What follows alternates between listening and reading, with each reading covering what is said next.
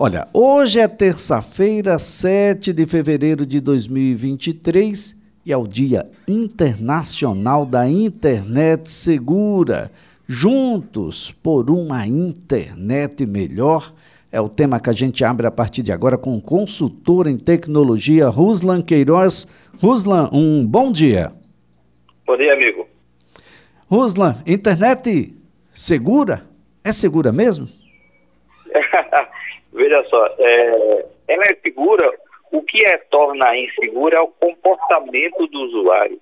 Que esse evento tem a, a, a ideia, o objetivo de mobilizar as pessoas e instituições como jovens, crianças e idosos, estimular o acesso aos computadores e à internet pelo smartphone de maneira mais segura. A internet é segura, o comportamento do usuário é que é duvidoso. Perfeito. Então a ideia seria conscientizar as pessoas, aqueles que se utilizam, primeiro da necessidade, segundo da, de como ela é como ela ajuda no dia a dia. Terceiro, de como a gente deve mantê-la segura. Nós mantemos a internet segura, é isso? É verdade. Para você ter uma ideia, é, o, o número de usuários idosos com smartphone ele, ele triplicou nessa pandemia e continuou. E é um tipo de usuário, um segmento em que ele está sofrendo assim é, mais ataques porque o filho, o neto dá um smartphone para o vovô, para a vovó, para a titia, e não tem a paciência de ensinar, mostrar os riscos que tem a internet, devido ao seu comportamento. Ou seja, o que é que ele faz? Ele diz assim, ó, oh, você vai clicar aqui, aqui, aqui, ou seja, não dá, não dá tempo para a pessoa absorver, o que coloca ela de maneira exposta. É, isso é muito ruim, não é? Aliás, tem um relatório da segurança, de segurança aí da, da Symantec, que observa que 44 milhões de brasileiros já foram vítimas de ataques cibernéticos e de que no ano de 2020 houve mais de 15 bilhões de tentativas de cyberataques no Brasil dentro de um período de apenas três meses. É, é muito trabalho. É verdade. É. E isso, isso tem e a tendência, infelizmente, é aumentar. Agora tem um detalhe, é, Elias. O, o, o que é que a pessoa precisa fazer? É, ler mais sobre isso, falar com pessoas que o trabalho que vocês fazem aí, por exemplo, abrir esse espaço, é uma conscientização que ajuda muito. Essa conscientização vai melhorar, por exemplo, a nossa ideia que a gente tem do uso seguro do uso ético e do uso responsável ou segurança, ética e responsabilidade definitivamente não são levadas em consideração por quem utiliza a internet. Verdade. É. O, que, o que é o seguinte, que você vê, isso que você falou é importante. Você, o cara compra um MS Office da vida e passa um período de, de, de uso, quando dá uns 15 dias, alguém diz, ah, baixa aí um crack. O crack é um programa que quebra a segurança desse aplicativo, fazendo que ele possa ser usado. Em compensação, ele pode trazer spyware, que vai verificar o que você está digitando, quais são a sua tendência de consumo. Ou seja, a, a, o comportamento não ético, e lembrando que os softwares baixaram o preço, é que torna a pessoa exposta aos perigos da internet. Agora, Ruslan, o, o que é que acontece que a gente fica tão exposto? As pessoas ah, não estão levando em consideração as leis que a gente tem sobre o uso de dados, ou não precisa isso? O, o que é que acontece, por exemplo, ah, com os telefones celulares, com os computadores em casa ligados ou desligados? se a gente falar em determinado, olha, eu quero um, uma camisa e começa a aparecer lojas e ofertas de camisa por aí, é assim mesmo? Essa invasão de privacidade faz parte? É, isso até quando você fala, ou às vezes quando você até digita uma pesquisa no Google, tem uma coisa chamada tracking. Ou seja, a partir dali você começa a receber, ser direcionado para anúncios. Digamos, você coloca lá um, um tênis, você pode verificar que de qualquer outro site que você for, aquele bannerzinho, ele vai mostrar oferta de tênis. É aquela coisa, né? Você um, um dado, você, um, você é uma, é uma, tendência de consumo que vai virar anúncio para as gigantes das, das big techs. Bem, quando a gente fala em internet segura, Dia Internacional da Internet Segura, mas é segura para quem? Ah, isso é uma proposta de quem para quem? É um desejo só nosso que está na ponta aí dessa relação? É um desejo, por exemplo, de quem propõe a internet internacionalmente? É, órgãos, de, digamos, a Saferboard, que criou esse evento da União Europeia em 2004, a ideia é criar uma conscientização. Agora, o que é que acontece? O que é que pode tornar a internet mais segura? A gente já falou outras vezes sobre isso. É, começa pela senha, Elias. Você lembra que qualquer site que ele pede, no mínimo, uma senha com oito caracteres, não é isso? Você é dessa época, o meu também. Hoje em dia, o, o tamanho ideal para a segurança da senha é de 14 caracteres, letras minúsculas, maiúsculas e símbolos.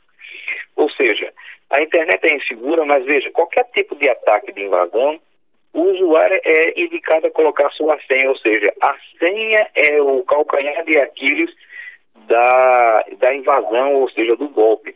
O hacker não tem acesso à senha. E, infelizmente, por falta de informação, o usuário digita a sua senha que abre toda a sua vulnerabilidade.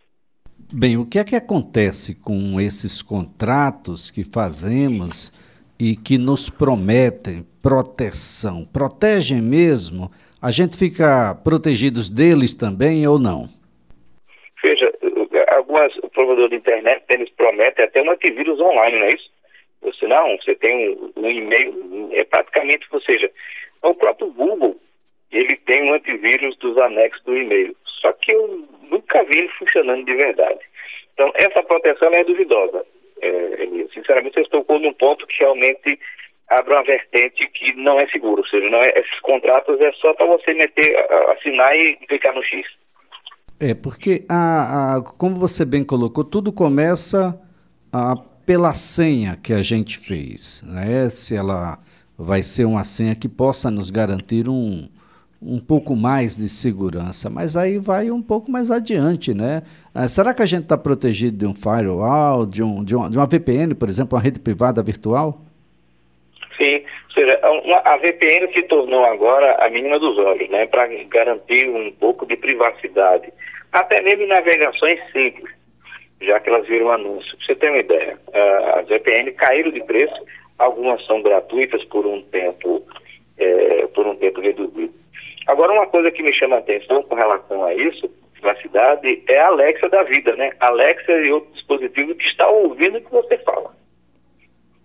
Bom, como é possível ah, para um cidadão comum, uma cidadã comum, diferenciar um site seguro de um site que não é seguro? Como é que a gente faz isso, Rosa? No caso de relações comerciais, quando você vai fazer uma compra na internet, você observa do lado esquerdo da tela, do lado do nome do site, vai, aparear, vai aparecer um cadeadozinho. Aquilo está dizendo que essa conexão, a partir daquele momento, ela, ela foi criptografada. Ou seja, é, o que torna mais difícil interceptar a senha, porque ela só aparece no momento em que você vai fazer algum tipo de pagamento. É, o Internet Bank que você utiliza no seu celular, por exemplo, ele já é uma conexão criptografada, aplicativo e o banco. Isso torna o usuário um pouco mais assim, é, mais seguro com relação a isso. Porém, como você já me, lembrou, você tem o chamado keylog, ou seja, eu tenho um comportamento na internet e baixei um aplicativo que lê o que eu digito. Então, mesmo que eu tenha uma conexão segura, esse keylogger vai ler tudo que eu digitar, e é inclusive a minha senha. Aí é que volta aquela história do comportamento seguro na internet. É, é uma, uma coisa que a gente precisa ficar atento, porque, por exemplo, esses aplicativos ah, que têm como objetivo ah, proteger, eles precisam ser atualizados? A gente deve ou não atualizar? Atualizar significa melhorar de fato? Como é que é isso, Rosa? É, atualização, ela, ela, digamos, ela corrige algum tipo de bug que foi detectado na versão anterior e amplia a segurança. A atualização de, de aplicativos tanto no celular como no computador, ela é necessária, porque o vez por outro você vê, né? É, aplicativo tal, programa tal foi invadido, ou seja, foi detectada uma vulnerabilidade e não foi corrigida a tempo. E essas atualizações, elas fazem isso. Muito, muito bem, Ruslan. Apenas para a gente concluir, a backup deve ser feito ou não dos dados? Deve ser feito e nós temos hoje o chamado ransomware, que apaga todos os dados, na verdade ele criptografa os dados e solicita um, um resgate. Agora, eh, Elias, se você me permite, eu queria só dar algumas informações com relação à segurança na internet. Eu sou um tópicos rápidos. Você me permite? Por favor. É, você tem que ter cuidado com o phishing, que você recebe aqueles e-mails que pedem para você dar um clique. Ou seja, isso aí é phishing, é um tipo de ameaça que copia os dados que você clicou lá, leva você para um site. Acontece muito assim. O Banco do Brasil trocou o dispositivo de segurança. Clique aqui para atualizar. O banco não faz esse tipo de comunicação. Um outro cuidado que você deve ter com relação às senhas é não reaproveitar senhas. Sabe o que acontece muito ali? O cara tem a senha do e-mail, sei lá, 80, 90, 12 no e-mail, e essa mesma senha utiliza no Facebook, no Instagram. Ou seja, ele está reaproveitando senhas em outros aplicativos. Isso, isso é um comportamento que torna a internet insegura. Muito bem, Rusla, a nossa gratidão pelas informações. Vamos continuar para e passo aí acompanhando tudo que acontece ah, nesse ano, um ano muito importante para quem, quem quer entrar. Nós estamos agora com 5G eh, chegando aí praticamente todo lugar. A gente vai ter um, uma boa conversa. Muito obrigado, Ruslan. Eu que agradeço. Um abraço. Olha, aqui a nossa conversa com Ruslan Queiroz, consultor em tecnologia